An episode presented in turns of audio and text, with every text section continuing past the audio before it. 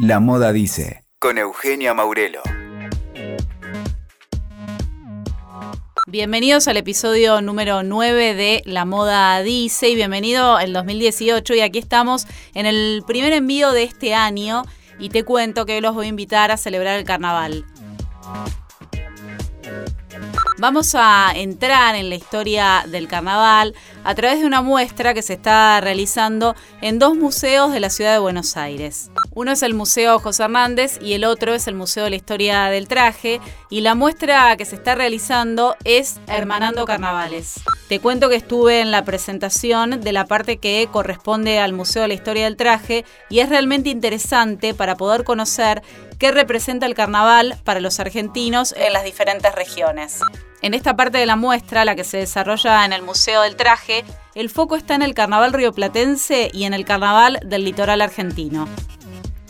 El propósito de este envío es conocer qué dice la moda a través de los carnavales. Para ello entrevistamos a Mariana Silva, que es museóloga y hace guiones y curaduría en el Museo de la Historia del Traje. También hablamos con Marcelo Péndola, que es diseñador correntino, y él se encarga de hacer los trajes de los carnavales en el litoral de la Argentina. En primer lugar vamos a escuchar a Mariana Silva que nos cuenta cómo surgió la muestra y qué representa el carnaval para las diferentes clases sociales. Bueno, hay dos temas. Por un lado nos llaman del Museo José Hernández y nos dicen que ellos querían hacer algo de carnaval que, se nos ocurría para prestarles. Eh, y salió un tema que nosotros tenemos hace mucho latente, que es el vínculo entre las levitas que usan los murgueros y el frac de los caballeros más elegantes en todo lo que es el siglo XIX y principio del siglo XX. Y bueno, y ahí dijimos, bueno, hagamos también una muestra nosotros sobre carnaval contando esa historia de cómo el frac se transforma en levita. Eh, y ahí empezamos a, pensar cosas. Primero encontramos en el museo eh, que nosotros tenemos un gran archivo fotográfico, así empezamos a buscar qué teníamos en nuestro archivo de fotos relacionadas con el carnaval y empezaron a aparecer disfraces.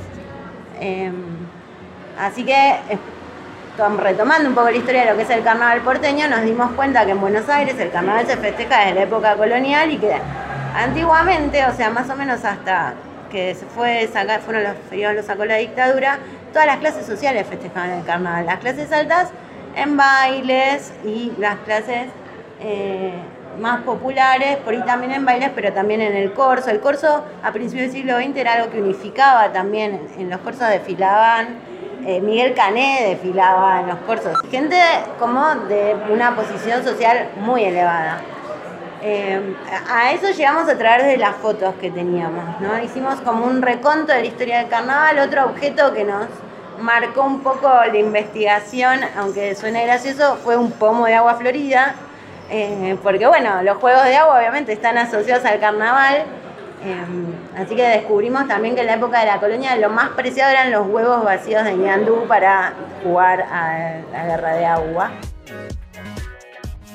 Ahora Mariana Silva nos va a contar qué se puede observar respecto a la moda en los carnavales. Que cuando las mujeres ingresan a la murga, que es recién en la década del 80, o sea, es el periodo post-dictadura, empieza a haber cierta demanda en relación a, qué ropa se viste. De hecho, hay murgas que las chicas van a desfilan con shortcitos, no tienen el pantalón largo, incluso con pollera. Y todo eso es un tema de discusión dentro de las murgas de cómo romper o no con esa tradición de la levita con el pantalón. Hay murgas que tienen chalecos, y digamos, eh, también dentro de, la indumentaria murguera las cosas se discuten y se van como modificando a través del tiempo. Igualmente, más allá de del formato exacto de la levita, eh, lo, que, lo que sea que esa prenda, o sea un chaleco, sea otra, como que mantiene ese espíritu que representa el murguero, ¿no? En esta parte vamos a escuchar cómo Marcelo Péndola se metió de lleno en el mundo del carnaval, en qué comparsas trabaja y trabajó y cómo es que se transformó en un referente del tema. Creo que cuando tenía 7, 8 años fue mi primer contacto en el carnaval grande de Corrientes, se hacía en una avenida y habían tribunas altísimas y nos quedábamos hasta las 5 de la mañana para esperar ver todas las comparsas, porque primero pasaban agrupaciones musicales, después venía una comparsa importante, después venían eh, como distintas murgas, y así hasta que pasaban todas. Pero ahí vi una de las comparsas que más me impresionó de chico, de chico que fue Araverá. me impresionó los diseños, los colores. Yo decía, pero ¿quién diseña eso? Yo nunca me hubiera imaginado que yo iba a terminar diseñando todas esas comparsas.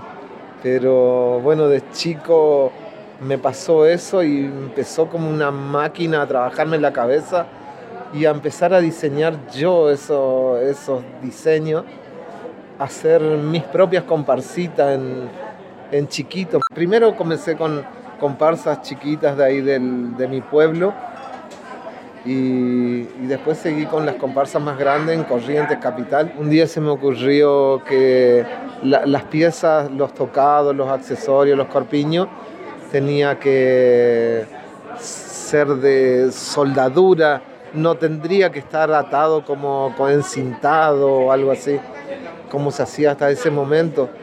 Y entonces se me ocurrió que el jaulero, el hombre que hacía jaula para pájaros, arme, me arme los tocados. Y terminé aprendiendo junto con el jaulero yo esa profesión. Y de ahí comenzó todo. Empecé a hacer corpiño conchero, empecé a hacer estructuras, eh, corset, corset articulados. Empecé a inventar, a crearlo cualquier cosa.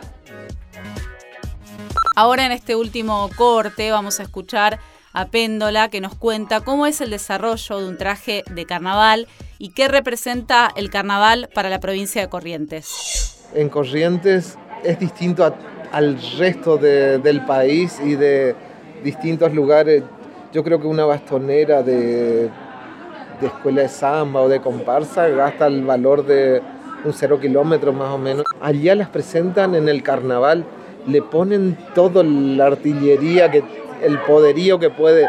Me enseñó y me dio creo que todo, todo lo que tengo y todo lo que me abrió la cabeza y me abrió las puertas para, para poder volar porque tengo, tengo seguidores y aceptación en distintas partes del mundo. Eh, y eso no, creo que no lo hubiera logrado sin, sin ese aporte que me dio el carnaval.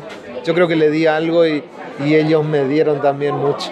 Y yo le di todo mi, amor, mi conocimiento, mi, y creé cosas, porque al igual que mi abuelo, yo soy también inventor, y entonces inventé varillas de fibra de vidrio, que eso se me ocurrió a mí, patentó otro hombre, pero yo vine y las hicimos en un patio de la casa de un hombre que fabricaba cañas de pescar.